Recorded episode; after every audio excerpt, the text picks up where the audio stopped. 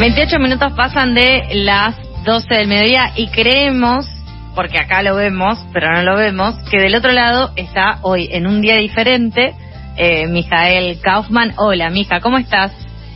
¿Cómo están? Muy buenas, muy buenos bien, días, ¿vos? muy buenas tardes. Un nivel, de, un nivel de hago lo que quiero con este programa No. tiene Mijael que ya Sí, eh, a sí. nosotros, tipo vos cuando venís la puerta está abierta, al mix, no pasa Claro. nada. Porque también, o sea, yo entiendo obviamente, ¿no? Esto es radio, eh, no, no hay imagen, pero él se lo toma demasiado en serio. Eso. No, viste bueno, que cuando nosotros, como nosotros estamos todos los días, el Claro. tipo, viste, dice, si van a estar igual.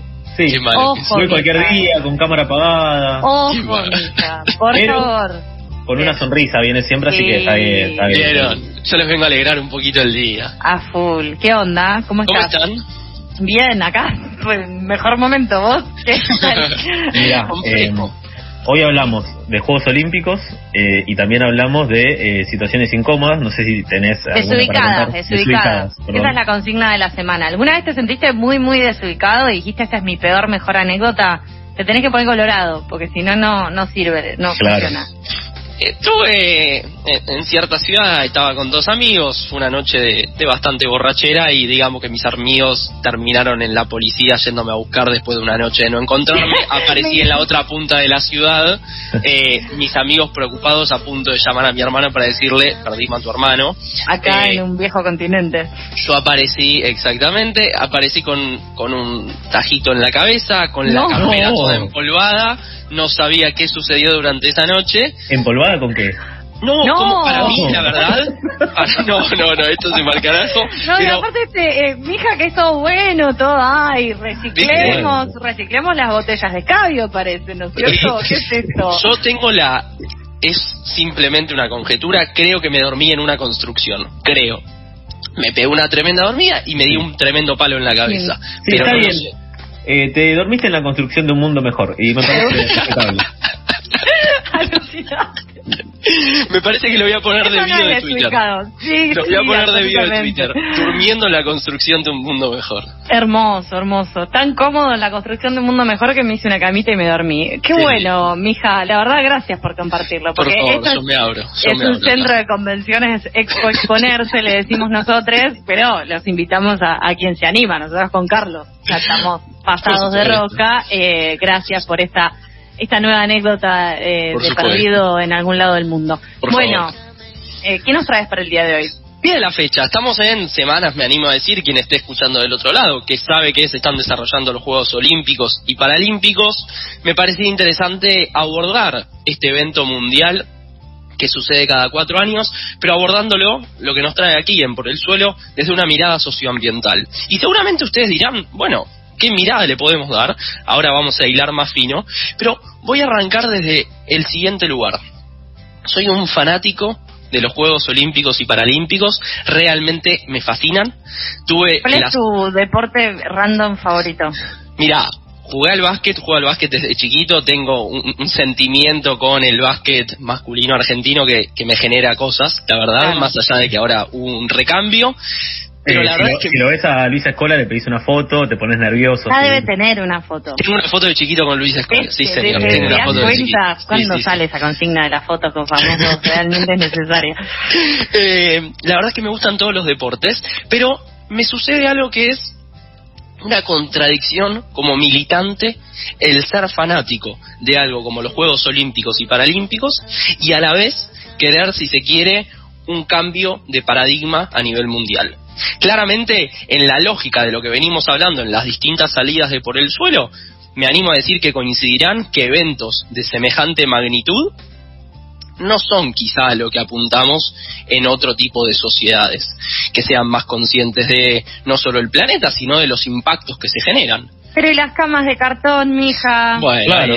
ahora vamos a hablar también de las camas de cartón, que es un tema interesante, pero parto de la base que sé que, y lo he hablado con varias personas estos días, que puede parecer una contradicción en, menos de- en medio de un contexto de crisis climática y ambiental a nivel mundial, que a veces estos eventos corren un poco el foco de la crisis en la que estamos viviendo. No lo quiero llevar a algo sumamente filosófico, pero no sé si me siguen en la línea que les planteo. Eh, sí, eso, eh, te sigo más o menos, te sigo a medias, porque si uno tiene que pensar, eh, y tal vez de una, de una manera un poco naif, en, en, los Juegos Olímpicos en relación al medio ambiente, en este caso eh, particular pensaría, bueno, no hay público, con lo cual hay mucha menos concentración de gente que, que en otros Juegos Olímpicos anteriores, eh, y de alguna manera se está difundiendo el deporte, que es algo que va por las vías de la salud.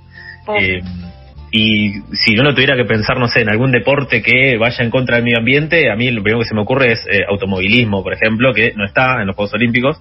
Eh, así que... Ah, lo estás pensando muy integralmente, Carlos, muy bueno. Me, me, encantaría que te explayes mejor. Yo creo que igual debe ser, el, la magnitud del evento debe hacer que eh, la mugre, lo único, lo primero que pienso es mugre. A ver, hay una realidad con el tema de los residuos que más allá, como vos dijiste, Charlie, de que no vayan espectadores y espectadoras, hay una realidad que es el impacto en, por ejemplo, huella de carbono que genera los miles de aviones que fueron hasta Tokio para todas las delegaciones, el impacto que tiene la infraestructura que se creó para los Juegos Olímpicos y Paralímpicos. Digo, el, el estadio de natación que se creó especialmente tiene un impacto en términos ambientales, no es gratis. Entonces, a eso voy con que tiene un costo incipiente un evento de semejante envergadura que tenemos que ser conscientes a la hora de discutir la matriz como socioambiental. Aún así, creo, como vos dijiste, y por eso me parece un debate interesante, que el deporte tiene que empezar a ser un pilar, al menos en sociedades como las de Argentina, como las latinoamericanas. Y creo que hoy no lo es. Pero ¿por qué lo traigo? Porque como vos dijiste, y si nos ponemos desde una mirada más integral, el deporte es muy importante. Y creo, más allá de si somos especialistas o no en ese ámbito, que los juegos evitas, las competencias nacionales, hay un montón de instancias que hacen que el deporte no solo que se profesionalice, no solo que genera empleo en todo el país, sino que también saca a los pibes y a las pibas muchas veces de, del boludeo, de las calles, y ahora en estas semanas que se está, por ejemplo, hablando de adicciones, muchas veces también es un espacio de contención. Sí, les, les, da, les, da, un proyecto de vida y sin dudas que el, el deporte fomenta eh, esta idea de trabajar por un objetivo claro y, y, bueno, meterle a eso con todo lo que conlleva. Aparte también se ponen en juego cuestiones como valores, eh, el tema de la inclusión, el tema de de que de que si que de que no hace falta tener ningún talento de que lo importante es entrenar es poder estar eh, construyendo también valores que tienen que ver con la grupalidad digo eso es importante. Después igual pueden haber algunos, eh, algunas críticas con respecto a algunas disciplinas o valores que construyen también algunas disciplinas. Hace un ratito nomás hablábamos del sexismo en ciertos, en ciertas disciplinas, o de lo que ya sabemos alrededor del fútbol y todo lo que se reproduce alrededor del fútbol. Un beso al Dibu Martínez, por ejemplo, y otros exponentes. Pero sí, en general el deporte es algo que eh, puede eh, significar muchas cosas y casi siempre eh, permite construir un proyecto de futuro con oportunidades. Eh, Tiene un impacto social muy importante el deporte y me animo a decir, y esto es algo meramente personal, que en Argentina todavía no lo vemos. Y creo que los Juegos Olímpicos, más allá de que no vamos a discutir el desempeño de la delegación argentina, los Juegos Olímpicos son un claro ejemplo de eso. La falta de financiamiento que trasciende a los distintos colores políticos, de que no se vea el deporte como un, una, un pilar del modelo de país que tenemos que perseguir. ¿Por qué lo traigo? Porque el deporte tiene un impacto social sumamente importante y creo, quizá lo conocen, quizá lo recuerden, Brian Toledo, Sí. un deportista emblemático que venía de un barrio muy humilde y que es un caso concreto de los miles que hay en todo nuestro país de cómo a partir del deporte la, su vida cambió completamente. Pero ¿por qué lo pongo? Porque vuelvo a esto, un juego olímpico con la magnitud que tiene, saquemos este contexto de pandemia, que por ejemplo en Río 2016 fueron miles y miles de personas de todo el mundo, con el impacto ambiental que eso genera, de los aviones, de los residuos y de tantas otras aristas, tiene un costo. Uh -huh. Aún así, creo que es importante esas contradicciones que a veces necesitamos. Porque el deporte es interesante, porque el deporte siempre va a tener su impacto, pero creo que es plantear cómo eventos masivos como los Juegos Olímpicos y Paralímpicos pueden tener una mirada donde lo ambiental y lo social sea un eje. Y ahí sí les propongo si les parece, que vayamos a hilar alguna de las políticas que se vienen llevando adelante en este Tokio falso 2020, 2020, 2020, pero en realidad 2021, uh -huh. que me parece que es interesante, que me parece que marca un poco un antes y un después en términos de políticas integrales en los Juegos Olímpicos, pero que se puede ir un poco más allá. A ver, creo que el desafío tiene que ir incrementando, pero que es interesante decir, che, se avanzó muchísimo en materia de lo que venía sucediendo. Y como ustedes dijeron antes, más allá de la polémica que generaron el tema de las camas de cartón, que tiene otros fines, a la vez esas camas de cartón se hicieron con cartones reutilizados, con la cuestión que refiere esto de economía circular, que todas las camas de todas las delegaciones de los deportistas en las villas olímpicas tengan una mirada ambiental en términos de reducir el impacto que tiene semejante evento, me parece que es interesante, al menos para discutirlo. Ustedes quizá conocen el término de greenwashing, que la traducción concreta sería como lavado de imagen en términos ambientales, que puede ser que una de las críticas que haya es, che, ojo que esto puede ser una lavada de cara para decir somos un evento verde que de verde tiene poco y nada. Aún así, creo que hay otros tintes que son interesantes y que uno dice, bueno, hay algo más allá de una mera intención, como por ejemplo, quizá lo vieron circular, quizá lo leyeron en las redes, que es el tema de las medallas se estima que en todos estos juegos son más o menos unas 5.000 medallas las que se otorgan. 5.000 de oro, plata y bronce. Y el total de las medallas se hizo a partir de aparatos electrónicos que la sociedad japonesa durante dos años fue depositando en distintos puntos del país. Durante dos años. O sea, uno de los pilares fue la participación de la sociedad japonesa dejando en distintos puntos del país aparatos electrónicos, sobre todo celulares, que ya no se utilizaban o que no funcionaban. Se juntaron más de 78.000 toneladas. 78.000. Es un número bastante grande. De basura eléctrica y electrónica, podríamos decir, residuos. eso mismo, lo que se denomina RAE, que es la sigla que los agrupa. Sí, eh, de, haber eh, aprendido cosas en tu columna, puedo pensar directamente cuánto litio hay ahí, ¿no? Sí, señor, exactamente. Que con el litio, bueno, tenemos una discusión por dar. Claro, pero cuando quieras. Pero eh, lo que pienso es, eh, también desde esos mismos elementos sacaron el oro, la plata y el bronce para poder hacer... Claro, qué, qué viejo igual, no pueden hacer como algo que sea símil, tiene que ser sí o sí de oro, si es el galardón lo que importa. Ahí tenemos otra discusión, quizá más filosófica, quizá no sea para la columna del día de la fecha, pero aún así me parece interesante el concepto, se juntaron más de 6 millones de celulares, es una barbaridad, o sea, realmente es una barbaridad, me parece que es interesante el concepto, de hecho hay algún video circulando en redes, después se los compartiré, que muestra un poco todo este proceso. De vuelta, ¿vamos a solucionar la problemática de los residuos electrónicos a partir de estas medallas? No, no lo vamos a solucionar. Pero sí me parece importante que este tipo de políticas sean la norma en todos los eventos de esta magnitud. llámese Juegos Olímpicos, llámese Panamericanos, llámese Odesur, llámese la Copa Europea, pónganle el nombre que quieran. Es importante que esto sea la norma y que no sean excepciones. Porque a la larga lo que viene a plantear Tokio 2020, falso 2020, es que esto es algo que por primera vez sucede y estamos en pleno 2021 y de la crisis ambiental se viene hablando hace muchísimos años. No tendría que ser algo innovador y algo que estemos celebrando. Se tiene que convertir en algo que pase todos los días. Pero otro de los puntos que me parece interesante es que se estima que el 90% de los barrios, ciudades, pueblos y aldeas de Japón participó de esta movida de recolectar celulares y aparatos electrónicos. ¿Por qué lo traigo? Porque claramente ese cambio de paradigma y ese tipo de sociedad a la que apuntamos, que sea más consciente en términos socioambientales, va a suceder si hay una sociedad involucrada. Si no, no va a suceder. Si es una bajada de línea que venga, no va a pasar. Entonces, por eso también es que me parece interesante decir, che, un 90% de la sociedad participó. No me parece menor. Me parece un dato interesante para tener sobre la mesa. tiene que ver con que sean claros Sí. Ay, Carlos, pensamos lo mismo. Sí, sí, Se los quería dejar a ustedes servidos. Claro, pero digo, también en qué sociedad se prueba eso, ¿no? Eh, que es quizás una de las sociedades más avanzadas tecnológicamente, que más basura tecnológica deben producir. Así cualquiera junta, ¿no es cierto? no, pero digo, se debe, debe haber eh, estudios alrededor de, eso. Eh, no quiero hablar a boca de jarro, pero es lo que hago. Eh, pero digo, eh, en Japón están a 100.000 años luz de nosotros con respecto a la tecnología o al desarrollo de la tecnología. Sin lugar a dudas. Eh. Em, Entonces, en ese sentido es como sí, es más fácil. Deberían tenerlo quizás más incorporado o qué tan tarde va a llegar acá. Recontra. Y creo que también ahí se abre con esto que ustedes dicen, que es qué exigencias vienen de lo que se denomina el sur global hacia países como Japón, continentes como Europa, que tienen otra realidad, que tienen otra coyuntura, que no tienen los índices de pobreza, desempleo y miseria que tenemos acá, y que justamente quizá estas cosas no tienen que ser excepcionales, sino que tienen que ser la norma en países como Japón.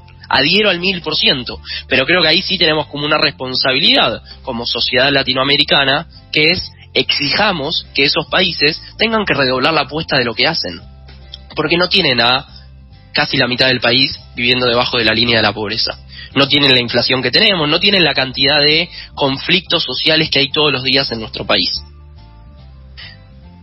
Pero, para seguir un poco en esta línea, porque hay algunas otras perlitas que me parecen interesantes, el lema, podríamos decir, de estos Juegos Olímpicos es ser mejores juntos para el planeta y la gente.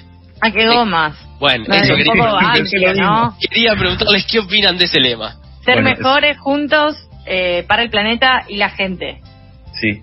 Vacíos, son todos significantes vacíos. Eso es parece, claro, para decir. un spot de campaña bastante malo y de esos que se te pegan en la cabeza y después la gente termina votando. Ok. Así.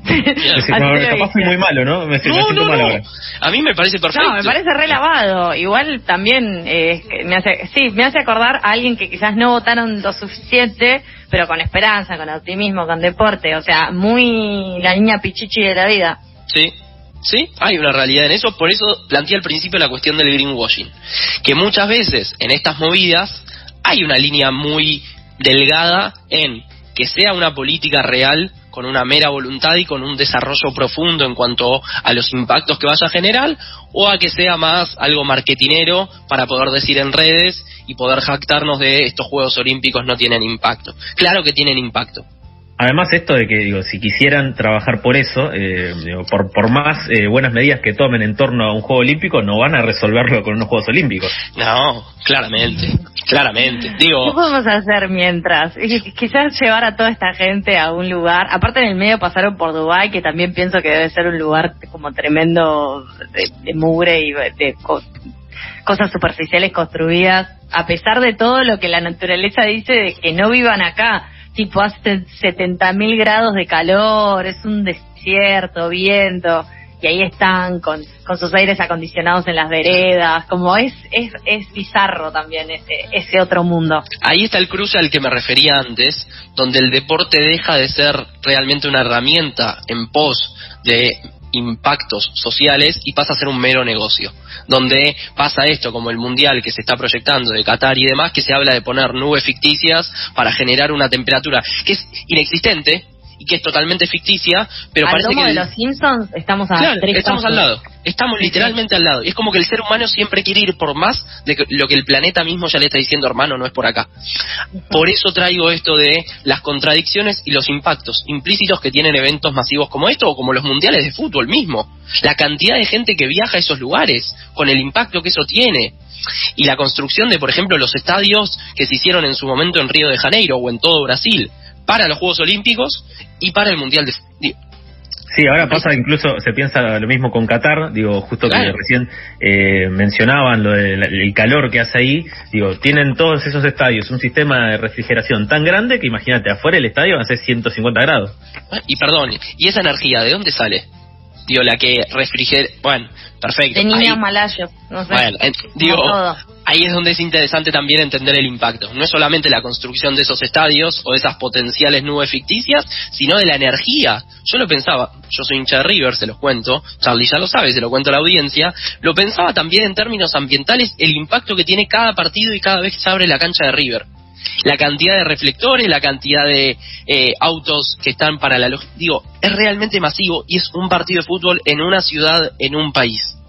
Por eso creo que también es interesante empezar a discutir la lógica de estos eventos, sumamente masivos, sumamente dañinos en términos ambientales, pero que quizás es necesaria la cuestión del deporte. No sé si me siguen en esta línea de la contradicción que hay en necesitamos al deporte como herramienta y como pilar de un país, pero a la vez el deporte se convirtió muchas veces en una mera mercancía para pocas personas. Y en una Sí, eh, sin dudas. Eh, incluso podrían tomarse, o sea, podrían a, lo mejor hacerse, pero teniendo en cuenta estas cuestiones para poder trabajarlas mejor. Qué sé yo, pienso en algo tan simple como eh, si vas a hacer un partido de fútbol, digo, que sea de día en vez de que sea de noche, se cambia un montón en el uso de la energía. Se cambió abismal, exactamente. Digo, hay, hay como muchas políticas que son posibles en pos de hacer que el deporte como espectáculo se, tenga el menor impacto posible. Aún así, hoy no es una prioridad son otros cruces eh, entre lo social y lo ambiental que se presentan en la reflexión de esta